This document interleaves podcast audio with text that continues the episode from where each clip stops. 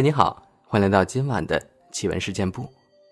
本节目内容纯属虚构，故事效果不足为信，也请各位朋友千万不要模仿。今天这期节目呢，我们来揭晓牛之手这个故事的大结局。请听沉默来分享。我一边回想着故事内容，一边看着有关的村子的调查报告。赫然发现到传说与事实交织出的惊人真相。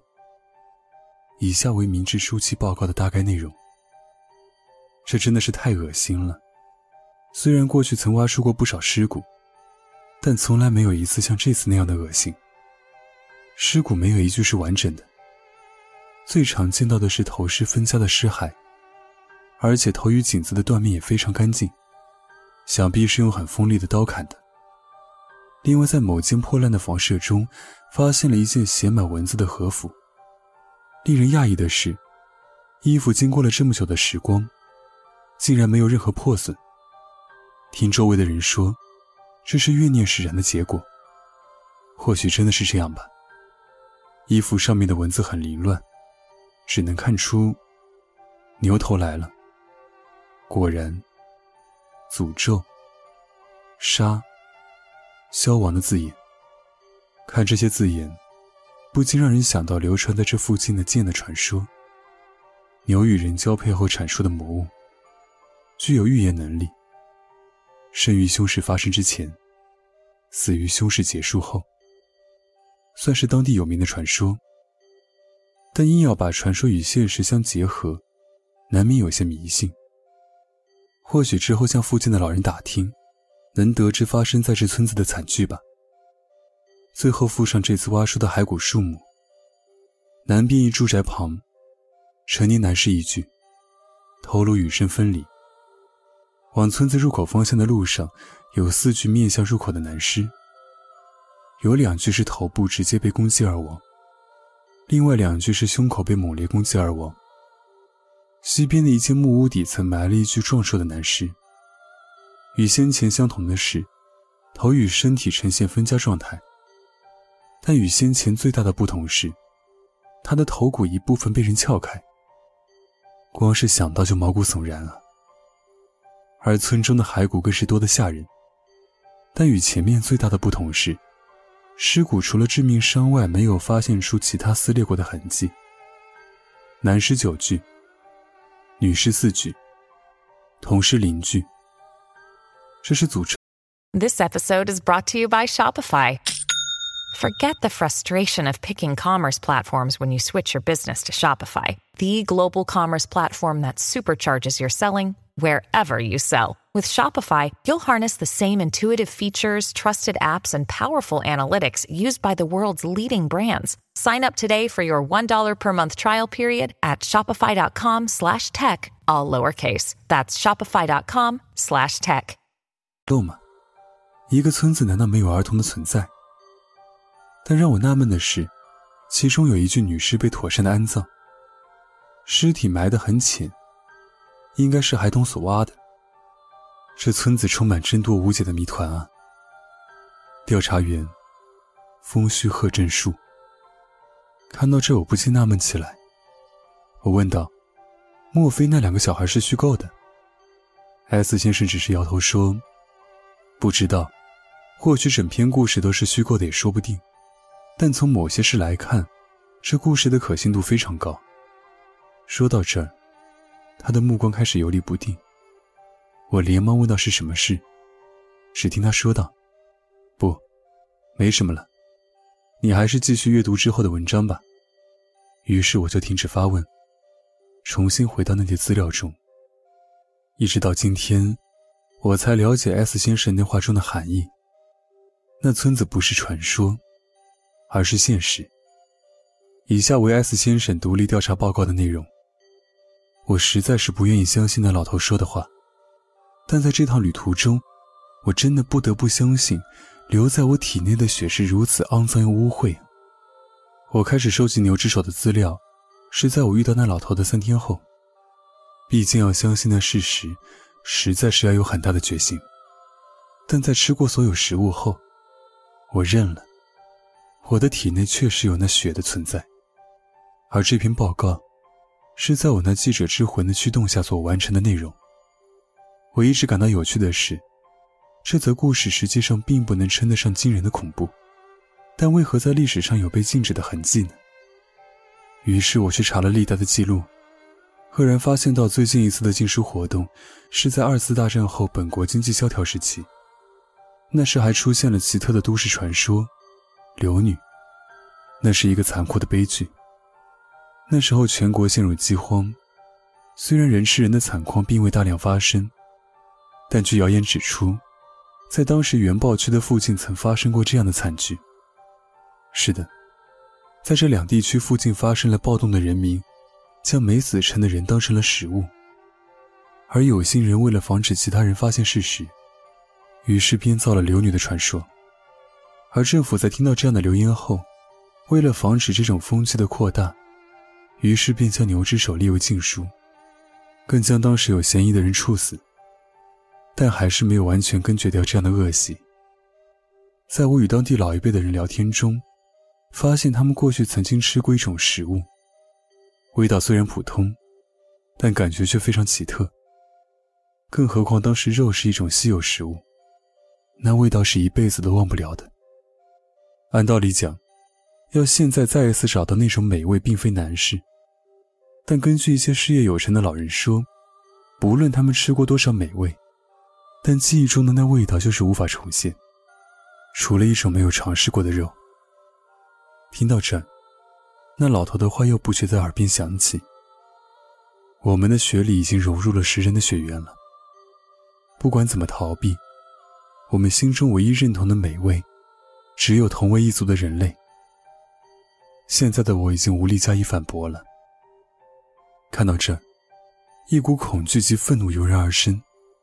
我将手边的资料甩开，大声的怒斥道：“胡扯！”这根本是你的瞎掰！什么食人的血缘？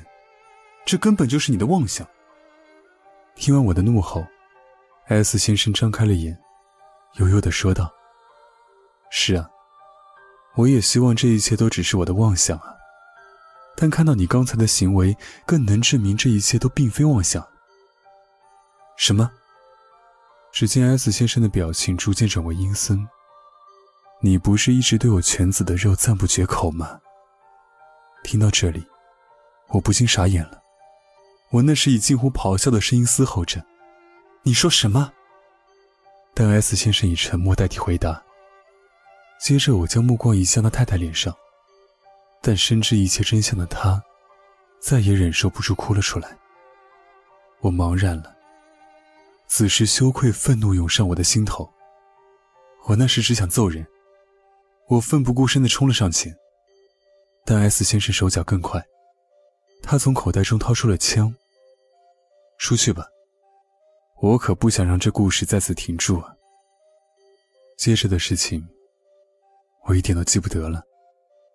我只知道，当我回过神后，我一个人淋着雨，独自在路上走着，嘴里嘟囔着：“我吃了人，我吃了人。”最后，我昏倒在地。当我再次张开眼时，我人已在病房了。身旁不断照顾我的是未婚妻伊美。我拜托他帮我做出各式各样的牛肉料理，但却没有一样能勾起我的食欲。不，更极端的说法是，世上除了那种肉以 Grey's Anatomy, the most iconic binge-worthy drama, is back. along with answers to the biggest cliffhangers. Will Teddy survive? Will Joe and Link finally find happiness together? Meredith returns along with fan faves like Arizona. You can now stream every episode of Grey's ever on Hulu and new episodes next day. Watch the season premiere of Grey's Anatomy tonight at 9, 8 central on ABC and stream on Hulu. 外，再也没有一种肉能塞住我的味蕾。 我想我的生命大概快到尽头了吧。现在的我已经吃不下任何东西了。唯一能勾动我的食欲，是医美她白嫩的粉颈。每当她靠近我时，我都快克制不住自己了。我已经暗自下了决定，在这篇文章结束后，我会亲自了结自己的。现在唯一能带给我希望的，大概只有我暗藏于床边的那把左轮手枪吧。好了，听完了这个故事的结局之后呢，我们来分享一个发生在一九二五年上海的一个事件。这个事件呢，也是耸人听闻，叫做“人肉蜡烛事件”。上海画报一九二五年第四十七期，曾刊登过一则令人义愤填膺的真实事件，让人看了不由得对万恶的旧社会深恶痛绝。人肉蜡烛，以下为原文直述。我结婚以后，身体时常多病，前月产后格外虚弱，加之我所生一儿不久伤去，我的心情愈加不顺。我知夫写信给我，嘱我入医院养病一两月，暂时脱离家庭的环境。我便依了他的话，入住上海某私人医院里养病。我为什么要进入这家私人医院呢？因为公众的医院病人太多了，未免有时候嘈杂。这种小规模的医院，与我的病体最宜。没成想，因此还发现了一件很惨痛的事儿，写了出来，告诉这世上的人。当我入医院的第三天，在我隔壁房间里的一个小病房里，忽然来了一位女病客。这女宾客是一个十四五岁的女郎，衣服虽然也是丝织品，不过俱是陈旧的，一望而知是成年人穿旧了，改造给她的。这女郎的面目很憔悴，好像她平日在大愁恐怖中讨生活。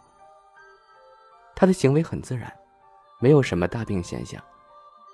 右手的第二指上却用很厚的棉花绷带紧裹着。而且裹扎的很粗。我想这女郎或许是患钉疮吧。那女郎一住三四天，白天也出病房，到阳台上透日光。我见了好几次，有些面熟了。到第五天，我便问她：“姑娘，你手指上是钉疮吗？”他摇摇头说：“不是。”我说：“那是什么？”他说是被火烧的。我惊讶道：“是火烧的吗？那么你府上失火了？”他又摇头：“没有失火，不过我的一只手指头烧断了。”我说：“不小心烫伤、灼伤是有的，怎么会烧断了呢？”他说：“烧是没有烧断，已经烧到将断未断的时候，到这医院里来，请医生给我截掉了。”因此，此刻我右手第二指只有一半。我说：“可怜呀，怪不得你的第二指比较短一些。”我追问他怎么会烧断，他起初说是在灶下跌了一跤，手指误触火炉，因此烧了半截。我驳他道：“没有这样的事儿。你手指触着火炉还不赶紧收缩回来，至多不过是灼伤罢了。”万万。没有等到他烧断指的事儿，他听了我这话，低头不想了，却望着断指哭。再经我仔细一问，原来这女郎是从小被父母卖给一家做娼妓营业的人家，所谓劳保者，对于她折磨责罚，无日无之。他也觉得是很普通的了。最近因为老鸨遗失钞票几块钱，便说是他偷去的。他抗辩，这万恶的老鸨便用棉花蘸了麻油，裹在他的右手第二指上，点上火柴焚烧。无奈这麻油不甚引火，点了半天没点着。这万恶的老鸨换了方法，除去了麻油棉花，另外用棉花蘸了美孚牌煤油。唉，煤油棉花一经火柴燃着，岂有不烧断指头的道理？当时有两个人。指着那可怜的女郎手，使她不能抵抗。瞧着她燃烧着人肉蜡烛。据可怜的女郎说，总共燃烧多长时间，她不知道，因为她已经被烧得晕了过去。等醒来，第二只已经皮烂骨漏了。他呼嚎惨痛了一夜，那万恶的老鸨先送他到一个江湖走方郎中去看，给了些药，痛虽略止，脓血溃烂不堪。幸亏老鸨有一男客出于慈善心，引导他到了这家私人医院，上了闷药，截断了半截残肢，方才渐渐止痛了。我问明了这种关在的情形，义愤填胸，要奔告院长。举发到公堂，严办这万恶的老鸨。不料找到院长，拉上这女郎一问，这女郎什么也不肯详细跟他说，后来竟悄悄的走了。我不知道其中另有什么隐情，使他不敢出头申冤。否则，我也很愿到公堂上做一个负责任的证人。鲁迅曾说：“哀其不幸，怒其不争。”可是，在那样一个黑暗的旧社会。争了真的有用吗？结果就一定会是好的吗？